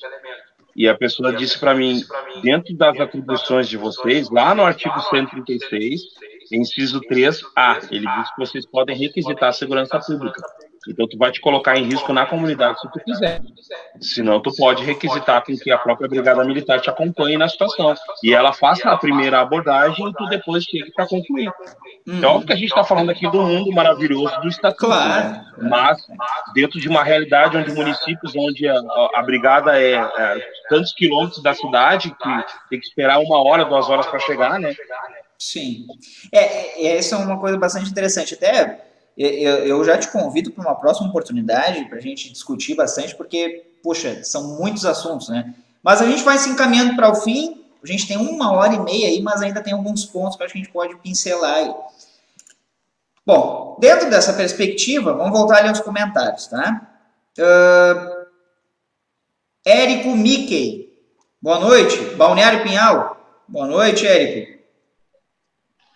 Boa noite, Érico. Leone Machado, boa noite, boa noite, Leone. Vamos passar Vereadora de Tavares. Tavares, é Leone? É, Vilmarina Migzerek, a garantia zelar. Ela já tinha aparecido, muito obrigado. Vamos lá, colocando aqui, ó. Elenir Clóvis Eduardo, boa noite. Conselheiro de quatro irmãos. Puxa vida, conselheiro de quatro irmãos. Nara Regina Gonçalves, Tia Nara, boa noite, Tia Nara. Ei, Tudo bem? Tia Nara. Como vai? Figura, cidreira. Delmhausen, baita live. Obrigado, Delmo. Agora, o Mauro, a Mauro Márcia, rap. Com DIC e CT, aquilo, aquele assunto ali, né? Devem caminhar juntos, porém, na maioria das vezes, se resume numa disputa de poder de quem manda e quem vai obedecer. Muito complicado, de fato, de fato, é, é bastante complicado isso. Mas, como a gente pretende um mundo ideal, né, Jefferson? A gente pretende que isso um dia, eu não sei se termine, mas seja amenizado. É, Flávia Irala, com, boa noite. É, conselheira de Uruguaiana. Puxa, um abraço, meu presidente Jefferson. um abraço aí, boa noite. Séries Gonçalves, boa noite. Boa noite, dona Séries. Como vai? Dilene, boa noite. Aí continua ali, ó. A Inês Malheiros, que a gente está mandando aí. Perfeita sua colocação. O colega Mauro. Carmen, boa noite. É, Carmen é, Subirana de Tramandaí, boa noite, boa noite.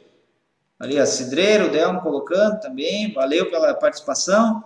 Leila Ternes, boa noite, conselheira de Montenegro. Olha, conseguiste atingir os quatro extremos do Rio Grande do Sul. As missões, região metropolitana, carbonífera, enfim, litoral, tudo. Ana Maria, boa noite. Ah, de Boa Vista, ali a, a, a, o Mauro Márcia. André da Rocha, a Adriana, a Adriana Lunar de André da Rocha. Tavares, Richelle Silva, oh, aqui do, do litoral também. Guarani das Missões, que já tinha aparecido ali antes. A Emir Almeida, de Alegrete, puxa vida, lá na campanha, Alegrete. Tupanendi, Vera Quitolina, ou Chitolina. que mais? Ali o do, do Eco, ok. Uh, Neuza Motter, Severano de Almeida, puxa vida. De Planalto, ó, aquela, a, a pessoa que tu tinha mencionado antes, já tivemos o prazer de recebê-lo. Muito aprendizado. Não, é interessante isso, né, Jefferson, porque essa tua construção de tentar compartilhar os conhecimentos, seja pessoalmente, seja pela associação, é, muitas vezes supre aquilo que a administração pública municipal deveria fazer deveria, né, deveria propor isso. Uh, Leone Santos, conselheira lá de Rolador, olha só. Boa noite. Tânia Paiva, boa noite. Elisete Louro, boa noite. Nova, Nova Prata. Nova Prata. Vanessa Darlan, lá de Coqueiros do Sul. Puxa vida, Coqueiros do Sul, boa noite. Boa noite para Yolanda Vargas, lá de Ronda Alta. Um grande abraço. Tuparendi. Turuçu, que tu esteves agora nessa semana, né, Jefferson? Isso. Turuçu, né? Elemar Stephens, lá de Tuparendi. Tem também lá de Ponte Preta, a Indianara de Oliveira. Nova Prata, Elisete, que tu tinha mencionado. Janaína, São José do Norte. Ó, o litoral tá, tá firme aí também. Ó, a Leone disse que está esperando uma visita tua lá em Tavares. Ana Brito, Santa Maria, Alegrete. A Carmen Tramandaí também. A, a medianeira Zaltron de Sá fala o seguinte: boa noite. Ex-conselheira, mas viciada em lives da Contours e chamadas do, do Jefferson. Uma vez conselheira, sempre conselheira. Entra no sangue. Eu acredito que sim, né, Jefferson? É, isso sempre fica arraigado ali, né? Grande parceira. Vera Lúcia Caffer, São Pedro da Serra, olha só, São Pedro da Serra. Vista Alegre, a Claudete Magri. Temos de Gravataí, Tatiana Saldanha, CT Oeste. 15 de novembro, Fabiana Santos. A Rose Simplício, manda uma boa noite aí lá de Cidreira. Continua ali. Ah, esse eco, um, um dia a gente vai, vai, vai melhorar isso. Lagoa dos Três Cantos, a Annelise Maria Schumann. Ah, aqui uma pergunta. É, pode um Condica ser composto por um membro só? Não, né? Isso é uma coisa que não, não pode, né? Mas, enfim, tem. Mas é que entra naquilo que tu mencionaste, né? o conselho acaba se, se desfazendo, passada a eleição, próximo da eleição ele é refeito novamente. E aí acaba, é isso que acontece. Cleusa Martins, Conselho Telar de Torres, um abraço.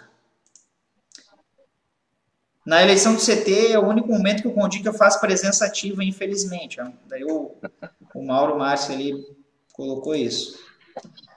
A Vanessa Darlan, triste realidade, mas muitos nem queriam estar participando do Condica, isso prejudica o colegiado.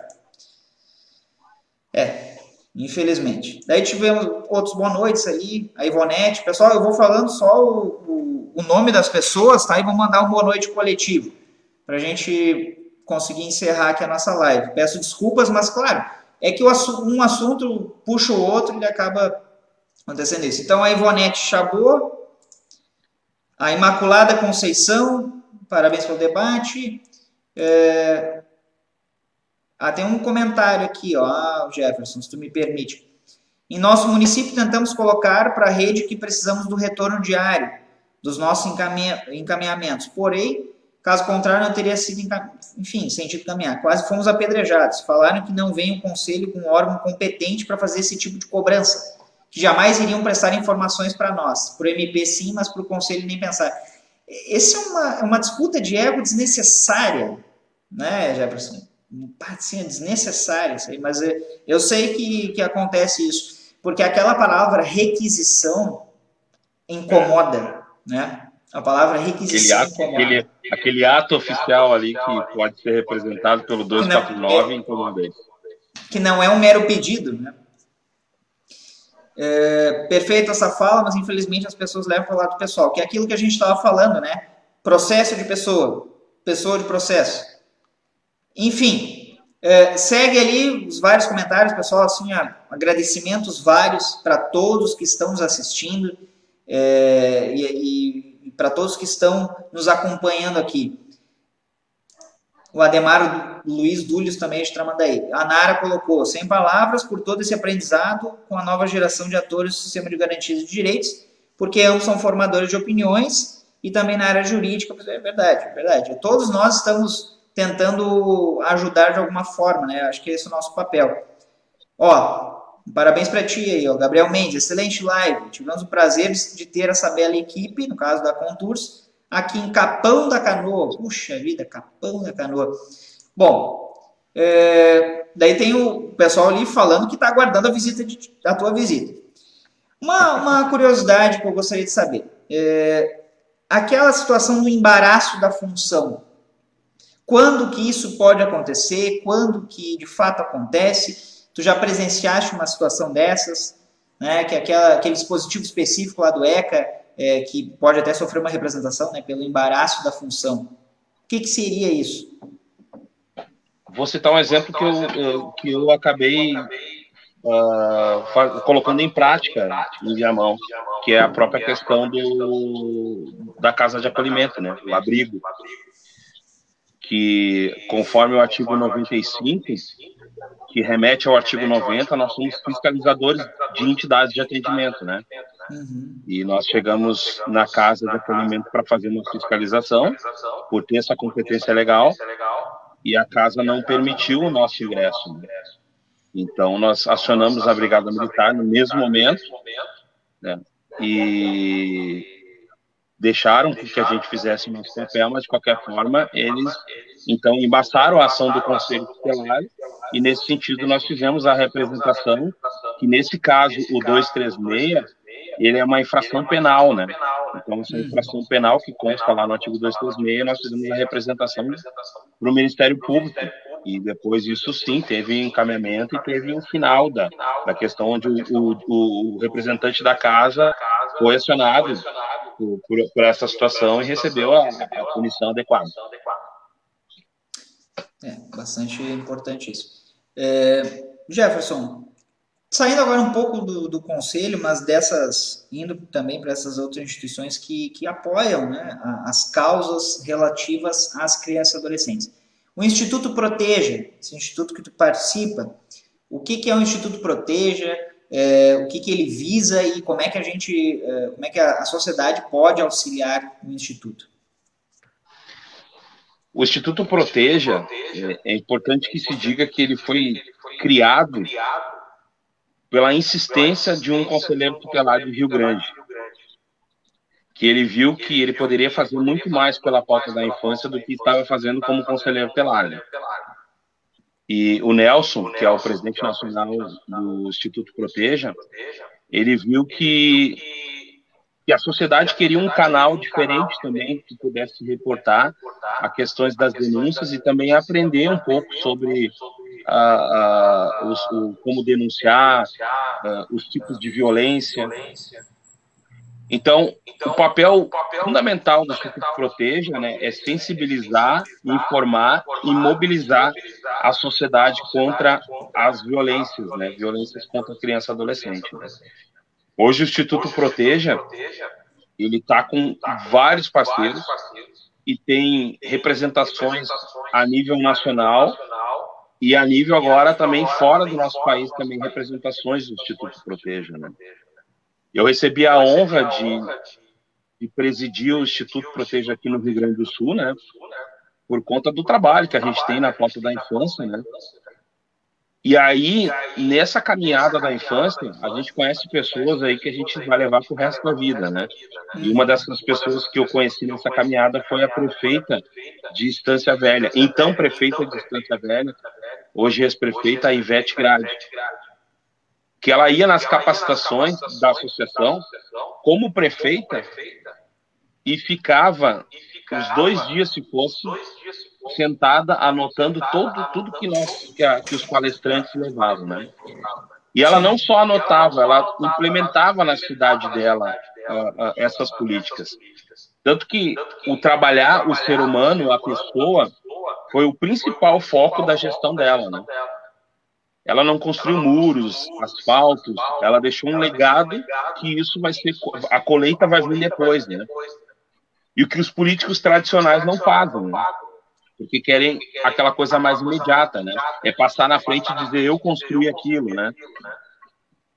E, e vendo então todo esse empenho dessa militante, né?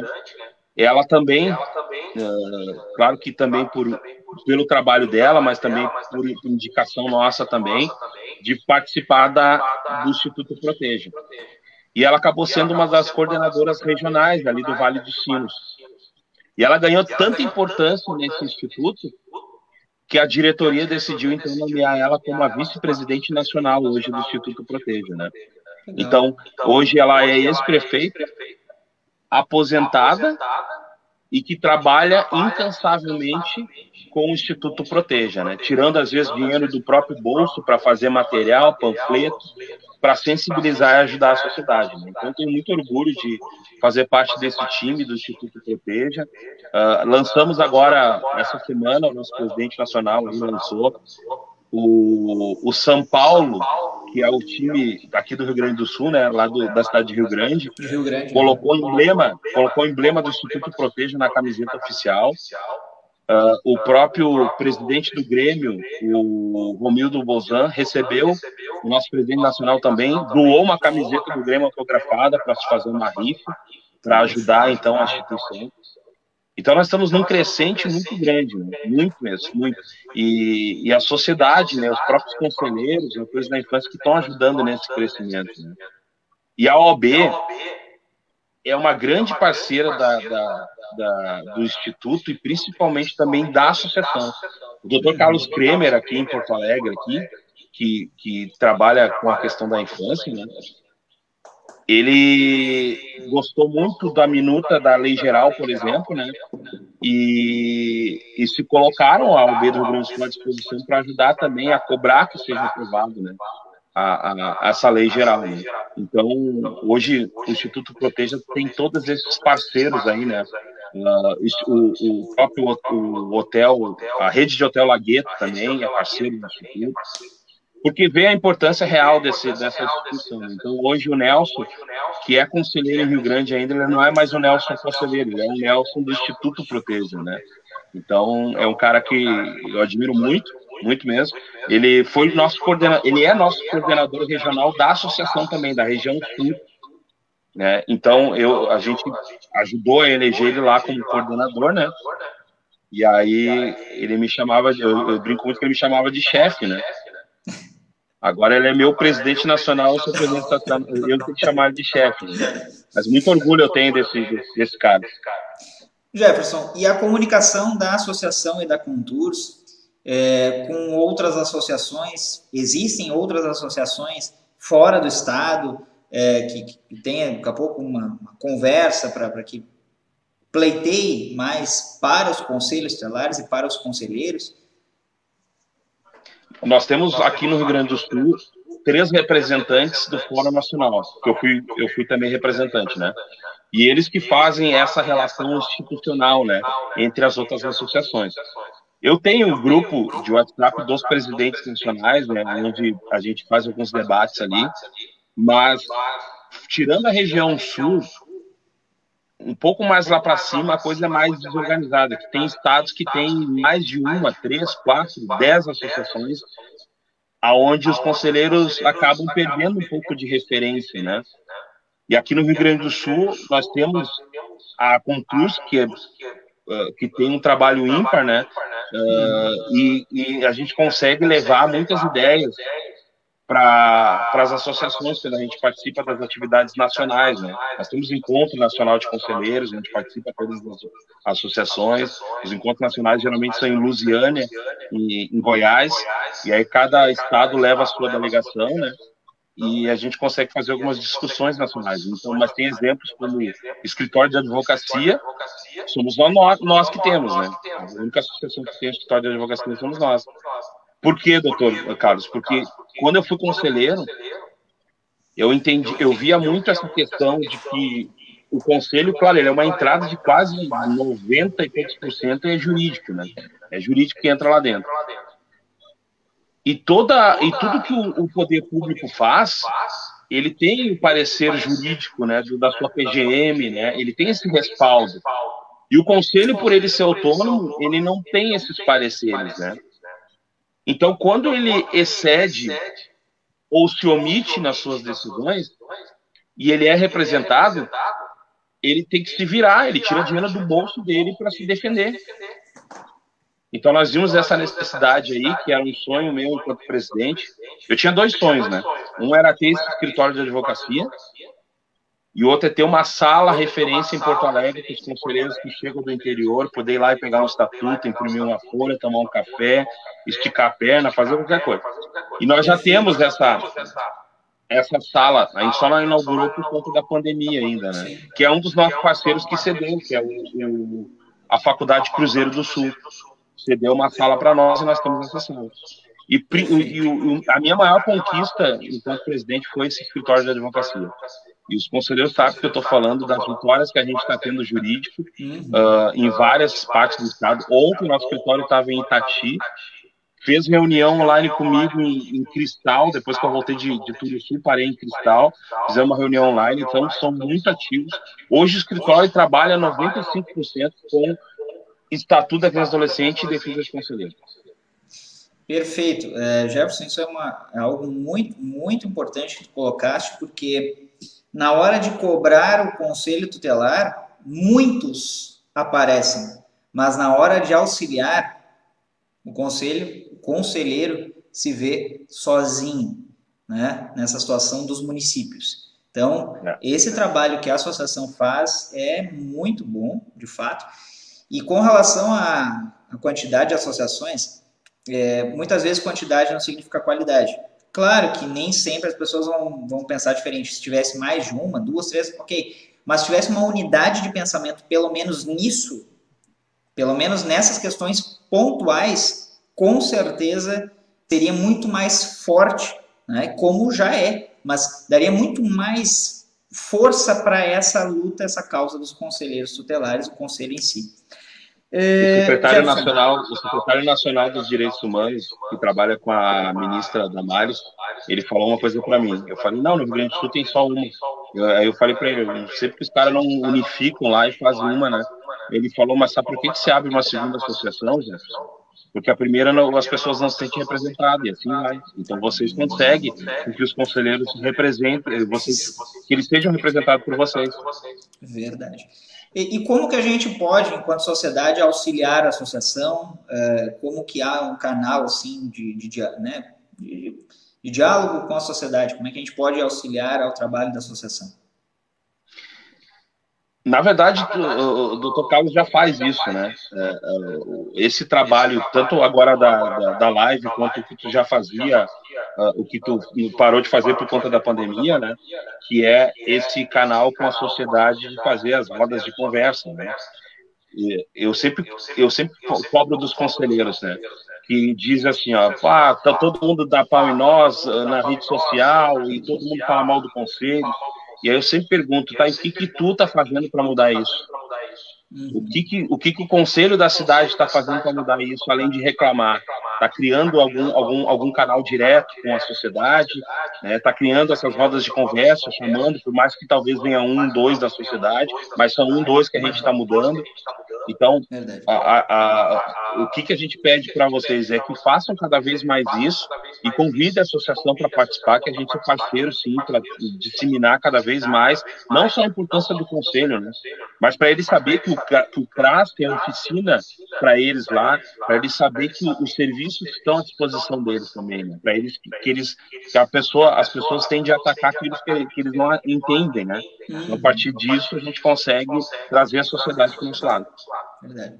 Jefferson, é, nosso tempo aqui está muito bom, mas agora vamos chegar ao fim. É, antes de tudo, eu gostaria de te agradecer pelo teu tempo, pela tua disponibilidade em estar hoje conversando sobre esse assunto tão importante e também te parabenizar pelo trabalho que tu vem desenvolvendo, por tudo isso que é, a gente sabe, como aquele ditado diz, mandorinha só não faz verão mas quando essa andorinha vai e traz né, essas perspectivas, com certeza mais pessoas, mais andorinhas, entre aspas, vão poder auxiliar e compartilhar, seguir compartilhando esses conhecimentos, não só conteúdo, mas conhecimentos, experiência, atuação na prática. Então, te parabenizar pelo teu trabalho desenvolvido, por tudo isso que tu vem eh, demonstrando e, e zelando, né, não só pelas crianças e adolescentes, mas por essas pessoas que muitas vezes deixam suas famílias, deixam suas casas para poder cuidar dessas famílias de outras pessoas e auxiliar né, naquilo que, que elas conseguem auxiliar. Então, te parabenizando e também parabenizando a, a associação.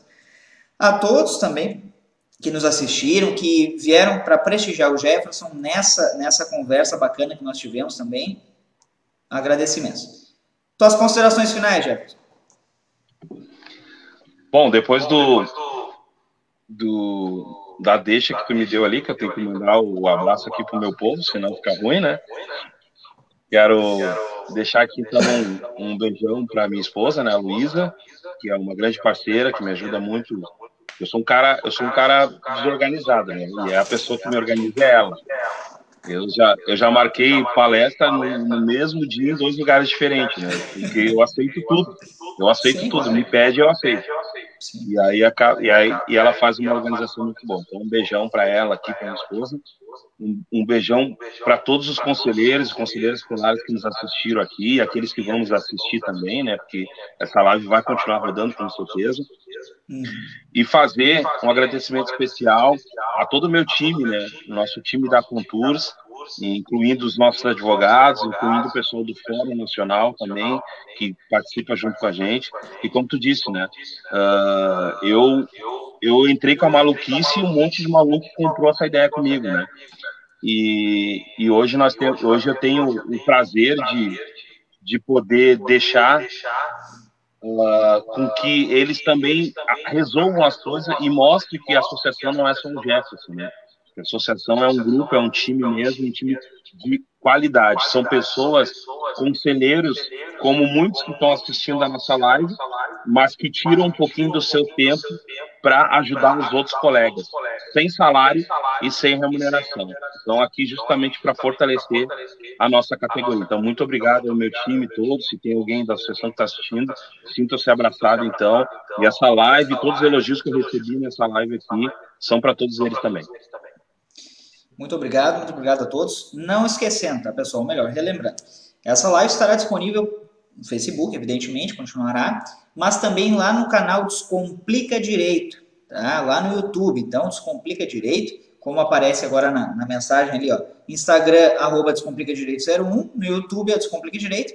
e também em formato podcast. Aqueles que não gostam muito do vídeo podem escutar em formato podcast no Spotify ou em outras mídias de reprodução de áudio e música, tá? Então, a todos e a todas, muito obrigado, um forte abraço e até mais. Jefferson, forte abraço. Até. Tchau, tchau. tchau, tchau.